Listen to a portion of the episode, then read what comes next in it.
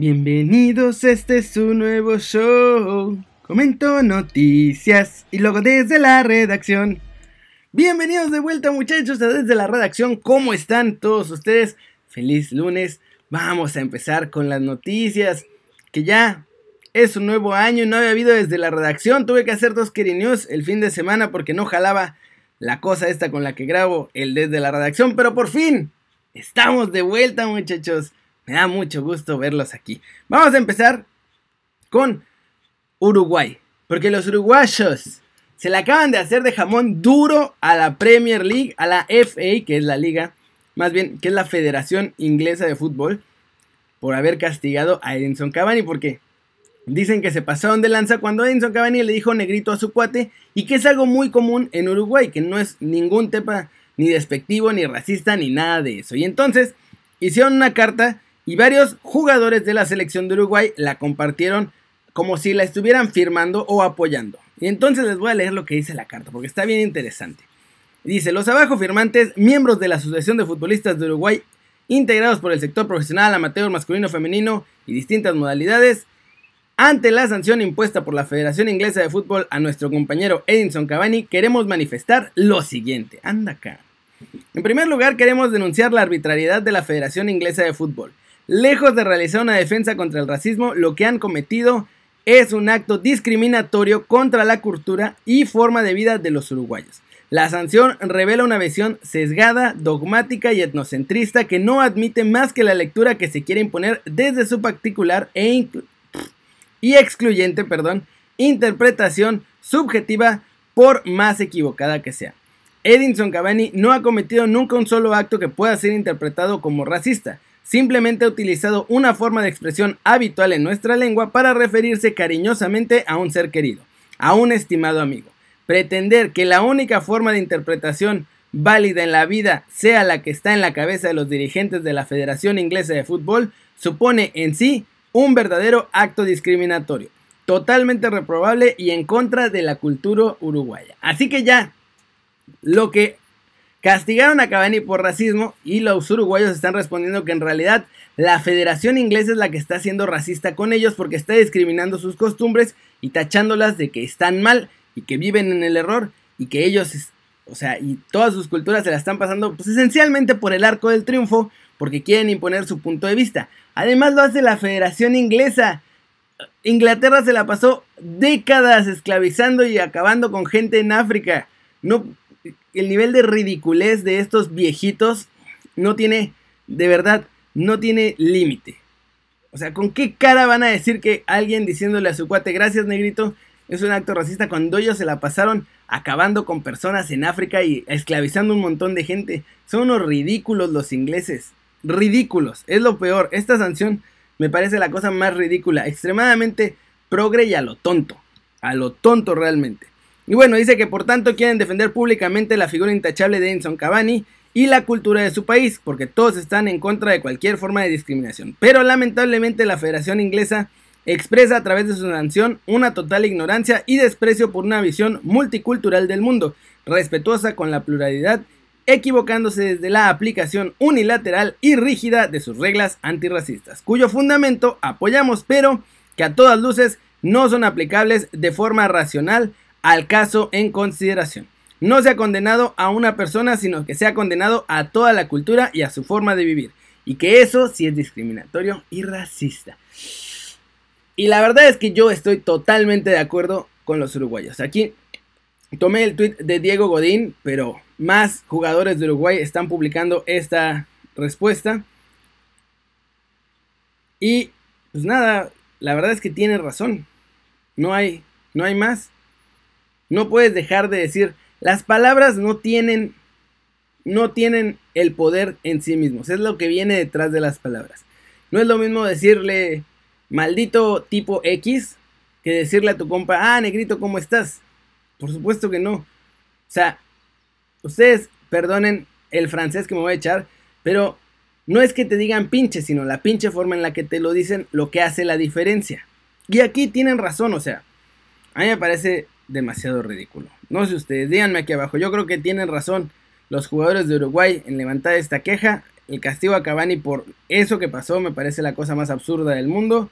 Y si ya vamos a llegar a un lugar en el que no podemos hablar de forma cariñosa, de la forma que conocemos y de la forma con la que nos tratamos entre nosotros amigablemente, pues entonces, ¿qué? Ya no vamos a poder decir nada.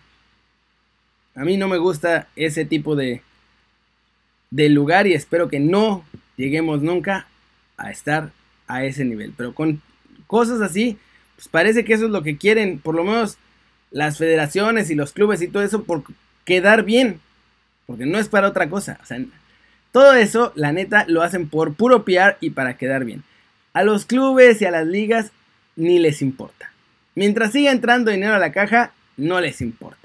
No les importa ni de quién es, ni cómo es, ni nada. Mientras siga entrando dinero a la caja, ellos van a hacer lo que tengan que hacer para quedar bien y que el dinero siga entrando a la caja. Es la única razón por la que hacen las cosas las ligas y los clubes más grandes del mundo. No hay más. No hay nada más, muchachos. Y todos funcionan igual. Ningún club tiene más valores que otros. Todos funcionan exactamente igual. Unos más descarados que otros, eso sí. Pero pues todos funcionan exactamente igual. Ay, bueno, después de este amargo trago que nos echamos de entrada, vamos con la lista de las 50 promesas del fútbol para 2021 según la UEFA, muchachos. Ya nos superó Estados Unidos. Sí, suena horrible, pero es verdad. En esta lista de 50 promesas hay dos chavitos gringos y cero mexicanos. Nada, nanáis, ni uno. No puede ser posible, pero lo es, muchachos, lo es. Entre las 50 promesas están Paulo Sabram, de Suecia, Tyler Adams, que es el primero de Estados Unidos en esta lista, 20 años que juega en el RB Leipzig, Sergio Arribas del Real Madrid, Michelle Baker del Paris Saint Germain, Jude Bellingham del Borussia Dortmund, Jens Cajuche del Midtjylland, Ricardo Caliafori de la Roma, David Carmo de Braga, Charles de Ketelaere del Brujas, Yusuf Demir, Amad Diallo, que está en Atalanta, pero pues es del United y probablemente en unos días más vuelva ya al United. Eh, ya me perdí. Aquí está. Mohamed Diomandé del North Zealand. Igor Divev del Chesca de Moscú. Jeremy Doku del Rennes. Radu Dragusin de la Juventus. Roman Evgeniev del Dinamo de Moscú. Waidula Fagir del Bejle. Wesley Fontana Fofana del Leicester. Gianluca Frabota de la Juventus. Amine Gyuri del Niza. Ryan Gravenberch del Ajax. Josko Gvardoil Guardiol. Guardiol, como Guardiola, Guardiol. Josko Guardiol del Dinamo de Zagreb, pero que es del Leipzig. Jens Peter del AC Milan. Isaac Berham del Nordhofen. Curtis Jones del Liverpool. Bubacar Camara del Marsella. Orkun Kokshu del Feyenoord. Ladislav Krejci del Sparta de Praga. Takefusa Kubo que está en el Villarreal, pero pues es del Real Madrid y que seguramente se va a ir al Getafe, parece. Marash Kumbula, Stanislav Makiv el Lokomotiv de Moscú, Daniel Maldini, hijo de Paolo Maldini, que está en el AC Milán, Georgi Mamardashvili, del Lokomotiv Tbilisi, Tbilisi, Tbilisi. Si lo escribieran en el idioma original sería más fácil de leer que sus traducciones. Pero bueno, Nuno Méndez de Portugal, Yusufa Mokoko del Borussia Dortmund y luego también aquí está el segundo de Estados Unidos, Yunus Musa que tiene 18 añitos y está en el Valencia de España ya. Dos de Estados Unidos, cero mexicanos. Literalmente nos están aplicando un 2 a 0. Malditos. Y bueno, ya para acabar con la lista están Jamal Musiala del Bayern, Noah Okafor del Salzburgo, Marcus Holmgren del Molde, Pedri del Barcelona, Abdallah Sima del Eslavia de Praga, Kamaldin Sulemana del Nordsjælland, Rabil Tahir del Istanbul, Bashak Sehir. Es Bashak Shehir, no Bashak Sehir. Ah, Malik Tiao del Schalke, Anatoly Trubin del Shakhtar Donetsk, Christos Solis del PAOK, Fabio Viera del Porto y Owen Wignall del AZ Alkmaar, Florian Wirtz del Leverkusen y el último es Ilya Sabarny del Dinamo de Kiev. Ilya, debe ser. Ilya Sabarny del Dinamo de Kiev, muchachos. 50 jugadores, las promesas del año que viene y no hay ni un solo mexicano pero sí hay dos de Estados Unidos. ¿Y saben por qué? Porque los están mandando chavitos a Europa y los están empezando a tomar en cuenta. Y los gringos, pues la verdad es que los deportistas gringos, si algo tienen, en general es disciplina. Podrán ser un desorden y lo que sea, pero cuando van a trabajar, van a trabajar y van a hacer su trabajo y lo hacen casi siempre como robotcitos al máximo. Así que, ¿ya nos van a superar o ya nos superaron? Esa es la verdadera pregunta.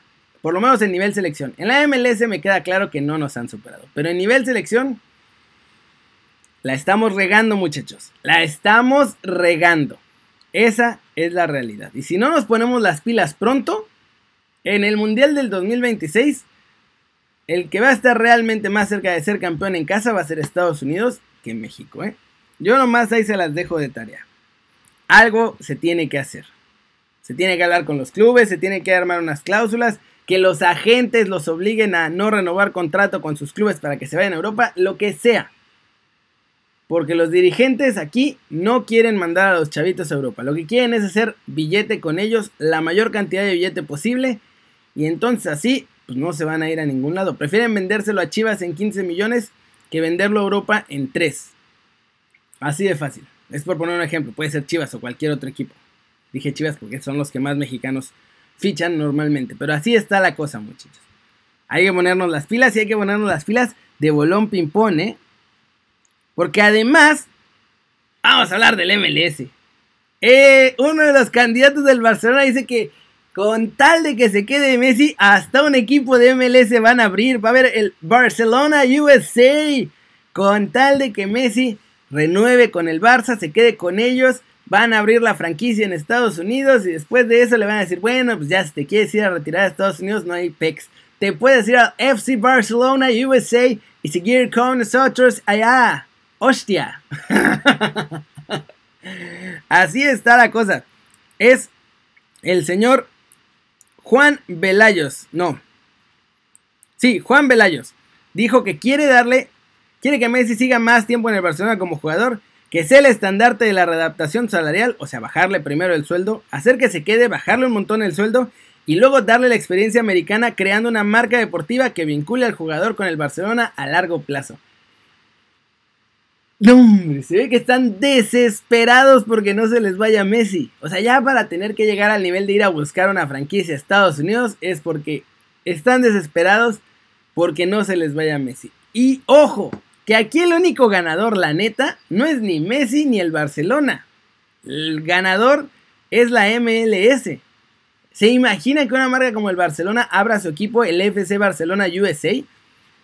O sea, Manchester City ya lo hizo, pero Manchester City y todo su grupo lo empezaron a hacer antes de que fuera Manchester City tan grande como es ahora.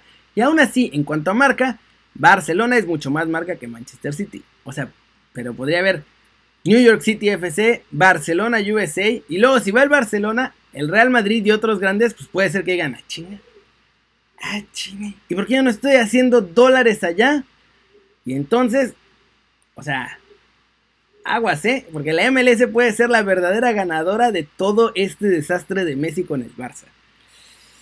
Y ahí sí empezaríamos a temblar. Pero por ahora todavía no nos alcanza, muchachos.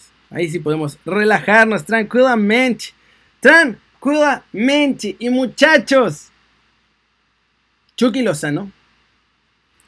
Esto ya lo sabemos. Esto no es noticia. Esto es de dominio público, muchachos. Chucky Lozano es el máximo goleador esta temporada del Napoli.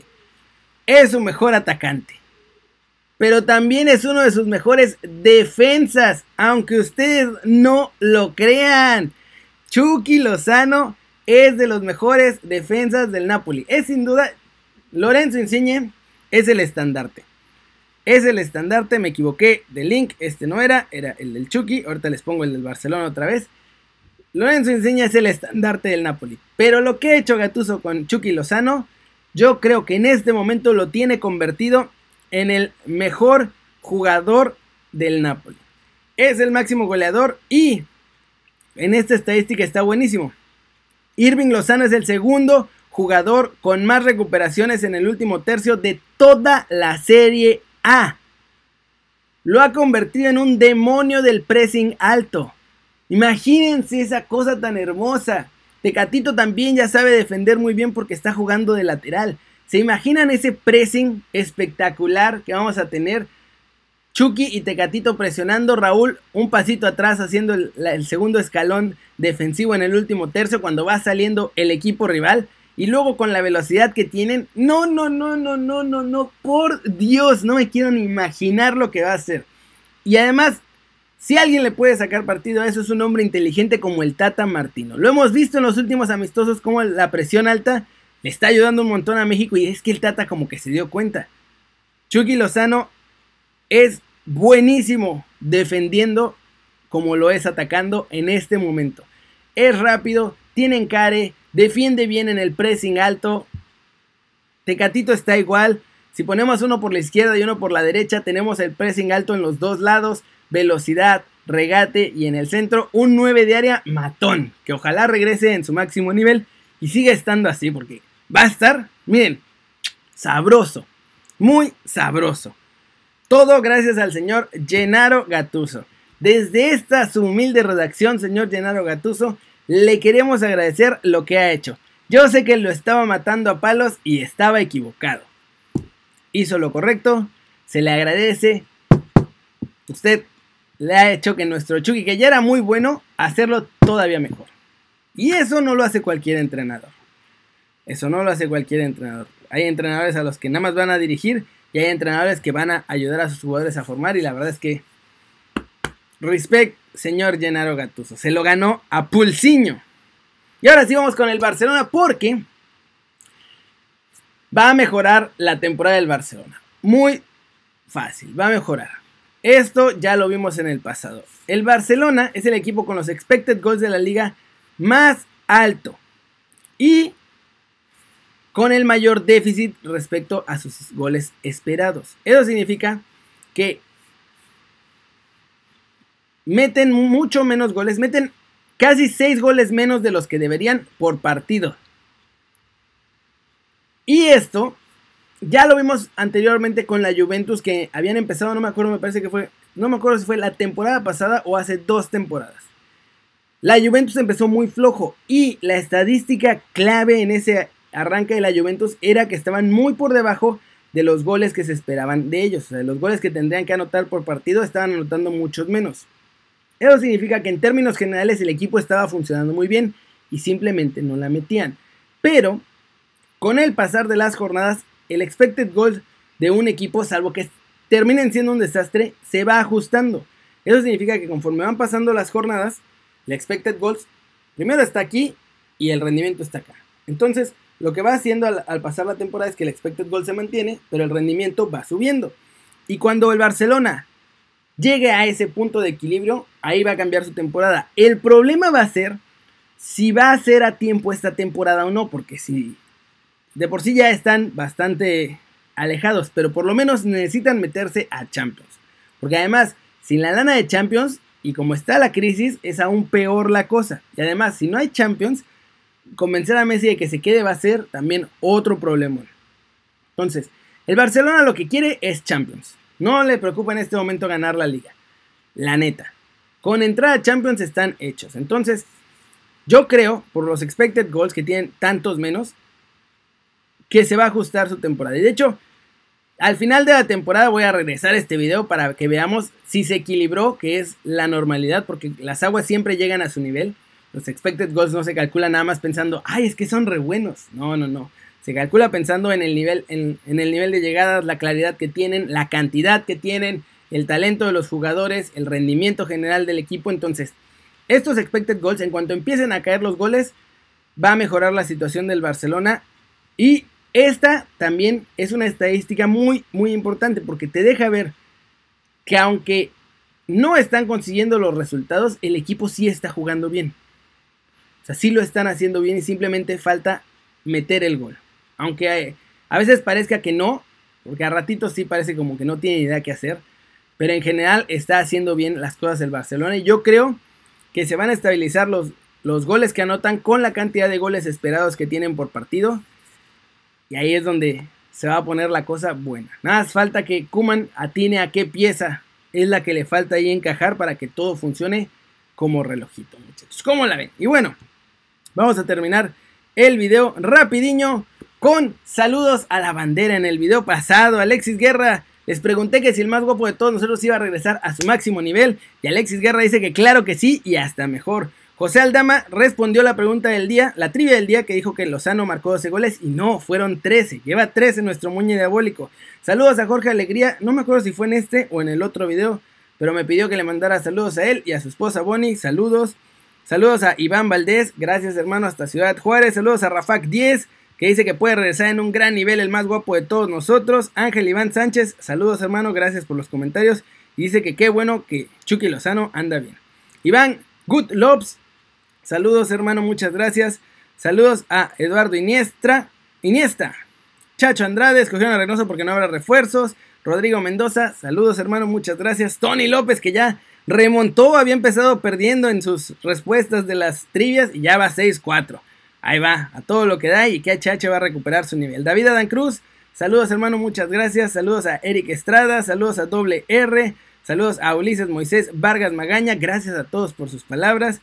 Dice, que quedó impactado el nuevo formato Juan Pablo Ramírez. Gracias, espero que les esté gustando. La idea de Keri News es que sea un formato mucho más rápido, mucho más dinámico, con un montón de gráficos, con información importante. Quiero tratar de empujar el nivel de los videos de noticias de YouTube un pasito adelante. No está siendo fácil, son un montón de gráficos, la computadora luego se traba. Han salido un par de videos en los que los grafiquitos se cortan a la hora de exportar, entonces es, está cañón pero lo voy a lograr. No sé cómo diablos, pero lo voy a lograr. El siguiente paso, el siguiente nivel de noticias de YouTube, lo vamos a conseguir. Aunque sea teniendo las nalgas aplastadas en la silla, trabajando desde que me levante hasta que me duerma. Pero va a salir, muchachos. Y aquí en desde la redacción, pues vamos a chacotear más y va a estar más tranqui. Esa es la cosa, esas van a ser las dos. Uno más chill, cotorreando, hablando de cositas así, mucho más divagado. Y que va a ser directo, conciso, con más información extra en gráficos. Vamos a tratar de darlo todo este 2021 porque este año tenemos que empujar la vara más alto. Para mí y para todo el mundo en YouTube. Lo vamos a lograr muchachos. Se los prometo que lo vamos a lograr. Vamos a darlo tonto. Ya voy a acabar porque ah, me emocioné. Saludos a Víctor Rivera, a Jonathan Lavalle, a Anuar Hernández, a Marco Antonio Prado y saludos a Jesús Depas. Muchachos, gracias por ver este video y todos los videos. Gracias, de verdad. Si les gustó, denle like y métanle un zambombazo durísimo a la manita para arriba si así lo desean. Hoy es 4 de enero de el 2021. Quedan dos días. En dos días voy a hacer el sorteo de Reyes. Todavía no sé, lleva como 40 mil views el video del sorteo. Eso significa que son 40 mil por 20 pesitos. Son 800 pesos. No. Cada mil views eran 40 por 2. 8, ¿sí? 800 pesitos, muchachos. Bueno, si veo que no se junta tanto, le subo yo la lanita para que quede un premio sabrosón. Gracias muchachos otra vez, ya se la saben, denle click a la campanita, suscríbanse, yo soy Kerry y siempre me da mucho gusto ver sus caras sonrientes, sanas y bien informadas. Y aquí nos vemos al ratito con Kerry News en el nuevo formato, con los nuevos gráficos, está bien cool. Mientras tanto, vamos a ponerle a esto, stop.